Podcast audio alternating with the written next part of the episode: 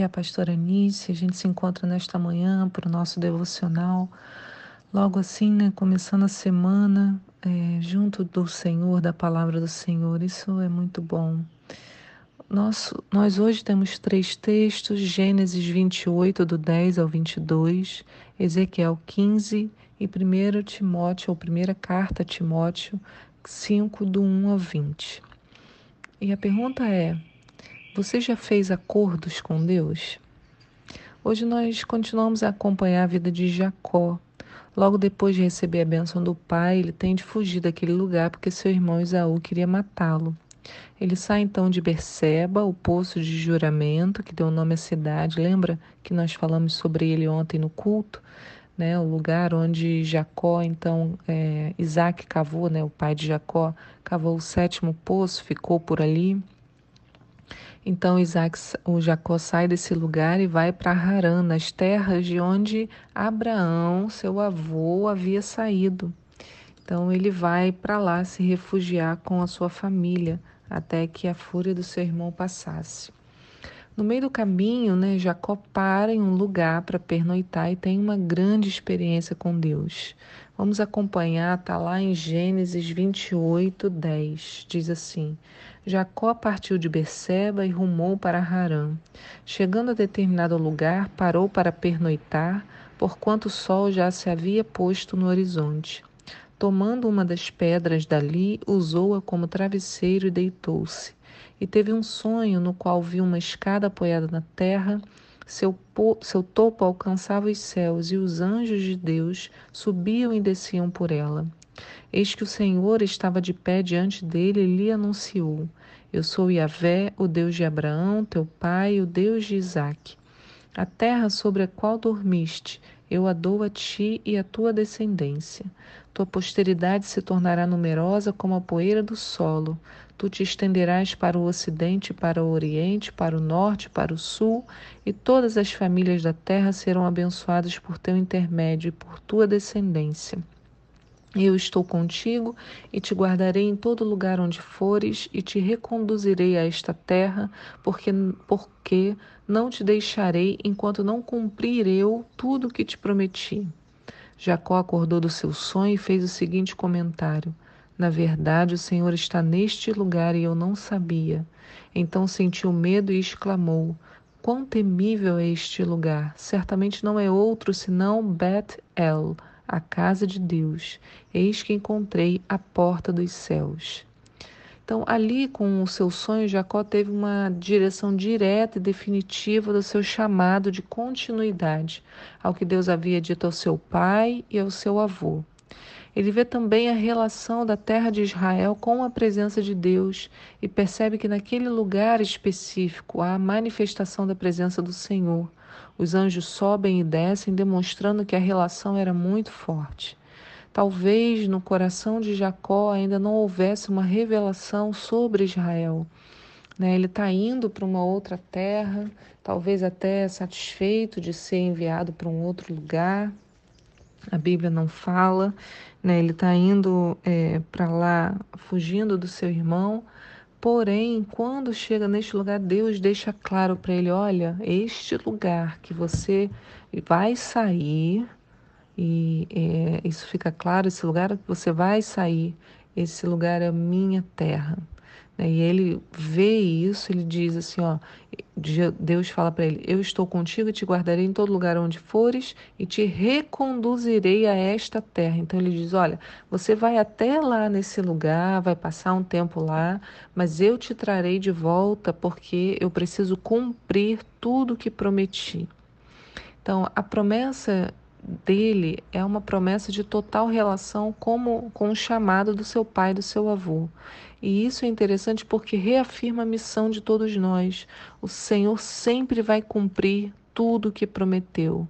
Nós também, assim como Abraão, Isaac e Jacó, fomos incluídos nessa promessa de sermos chamados a abençoar todas as famílias da terra, a começar da nossa. Isso também é uma coisa muito importante, porque a gente lê sobre isso no texto de 1 Timóteo 5:8, que é texto devocional de hoje, que diz: Contudo, se alguém não cuida dos seus, especialmente dos de sua própria família, este tem negado a fé e se tornou pior que um descrente. Então, fomos chamados a cuidar da nossa família, sendo este o nosso primeiro ministério na terra. Se não agirmos assim, qualquer de nossas atividades ministeriais perdem o valor. Vamos nos tornar piores do que aqueles que nem creem em Jesus, né? Ah, o texto diz, Paulo explicando, ensinando a Timóteo, né? Se tornou pior do que um descrente, porque não cuidou dos da sua própria família. Então, quando Jacó reconhece o chamado e se coloca debaixo dessa ordenação, porque uma coisa é sonhar e a outra é acreditar no sonho também. Não é verdade isso? Então ele ou vê o sonho, ele acorda e crê que aquele sonho é uma revelação de Deus. Muitos sonhos, né? Já falei sobre isso. Os sonhos, Deus fala conosco através dos sonhos. Então, o que ele faz? O que, que Jacó faz quando reconhece isso? Ele imediatamente vai consagrar aquele lugar. Então, diz no versículo 18: Levantando-se antes do raiar do sol, tomou a pedra que lhe servira de travesseiro, colocou-a em pé como um pilar e derramou óleo puro sobre o seu topo. A esse lugar deu o nome de Bet-El, Betel, casa de Deus, embora a cidade anteriormente se chamasse Luz.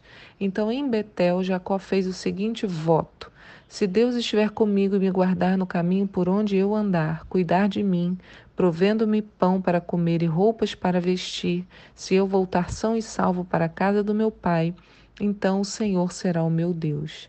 E esta pedra que hoje coloquei como coluna servirá de santuário de Deus, e tudo que me deres certamente te devolverei a décima parte como oferta de louvor. Então, ao consagrar aquele local, Jacó vai fazer um acordo com Deus nesses termos. Se Deus andar com ele, lhe der o alimento, lhe der a roupa a vestir e o trouxer de volta para aquela terra, ele será o seu Deus. Veja que Deus tinha acabado de prometer isso para ele: Eu te reconduzirei a esta terra. Deus havia dito que ia cuidar dele. Então ele não faz um acordo com Deus de alguma coisa sobrenatural, de ah, só se Deus fizer dessa maneira. Ele pega as palavras de Deus e devolve para Deus em acordo. Então, isso nos deixa uma grande lição, porque essa promessa que Deus fez a ele, de Deus estar conosco e nos dar o que comer, né? Também está sobre nós, lá em Mateus 6, 25, a gente lê: Portanto, vos afirmo, não andeis preocupados com a vossa própria vida, com o que vez de comer ou beber, nem pelo vosso corpo, com o que vez de vestir. Não é a vida mais do que o alimento e o corpo mais do que as roupas? E aí ele vai dizendo: Contemplai as aves dos céus, não semeiam, não colhem, não armazenam. Contudo, o vosso Pai Celestial as sustenta. Não tendes vós muito valor do que as aves? E aí Deus então faz essa promessa para nós, buscar assim em primeiro lugar o reino de Deus e a sua justiça, e todas essas coisas vos serão acrescentadas. Essa promessa a gente devolve para o Senhor, assim como Jacó fez. Senhor, eu devolvo para ti. Se tudo isso for verdade, eu vou te servir. A gente já sabe, ele sabia que isso tudo era verdade, porque Deus havia prometido, né? Então ele vem fala para o Senhor, retorna para o Senhor as suas próprias palavras. Assim como nós, quando oramos, podemos retornar ao Senhor as próprias palavras da Bíblia, porque as palavras foram escritas com um propósito. Então, quando eu oro a palavra, né? Já ensinei isso também há alguns, talvez meses atrás. Às vezes eu não estou, sei lá estou passando mal, não tenho muita inspiração, eu posso orar a própria palavra. Durante esse texto que nós lemos de Gênesis 28, só nesse pedacinho, a Bíblia fala uma, duas, três, quatro, cinco, seis, sete vezes a palavra lugar. Então fala, ele escolheu um certo lugar, tomou as pedras daquele lugar, dormiu naquele lugar. O Senhor falando, eu te guardarei no lugar. Yahvé disse: Neste lugar, está nesse lugar, e eu não sabia. Ele teve medo e disse: Esse lugar é terrível, e ele deu o nome a este lugar Betel. Sete vezes, uma promessa de lugar, de espaço, sabe? Os nossos. É, os nossos acordos e promessas com Deus devem estar baseados na palavra e em nosso relacionamento com Ele. Não adianta a gente querer um acordo qualquer sem nos comprometermos de coração. Ali, junto com Jacó, nasce a ideia da construção de uma casa para o nosso Deus. Né? Ele fala isso. Eu falei, é, no lugar onde eu coloquei essa pedra será a coluna do santuário de Deus e fala sobre o dízimo. Há uma relação, um comprometimento de Jacó. A ideia de Jacó plantada ali naquele momento só vai se concretizar centenas de anos depois com Salomão, quando ele constrói o templo naquela terra, naquele lugar. É interessante, né? O fruto que plantamos hoje pode ser colhido por outra pessoa depois de muitos anos, mas que isso nunca nos impeça de plantar. Mas há uma relação entre as promessas é, de Deus, né? De uma relação da presença de Deus, a por conta de se falar sete vezes deste lugar e ser essa promessa o lugar quando Jacó fala coluna, talvez esse tenha sido o próprio Monte Moriá, o Monte do Templo. A gente não tem a localização muito certa. A verdade é que o Senhor nos traz a este lugar. Nós não podemos fugir da relação com Israel, de Jerusalém. Não podemos fugir porque nesta terra há uma, um subir e descer da manifestação da presença de Deus. E quando eu me coloco em relação com esta terra, eu entro na promessa, assim como foi com Jacó. Que isso, toda essa questão de fazer acordos com Deus, que a gente retorne para Ele aquilo que Ele já nos prometeu, que vivamos pela promessa do Senhor e que isso encha o nosso coração de esperança. Que o Senhor te abençoe no dia de hoje, que seu coração esteja em paz. Amém.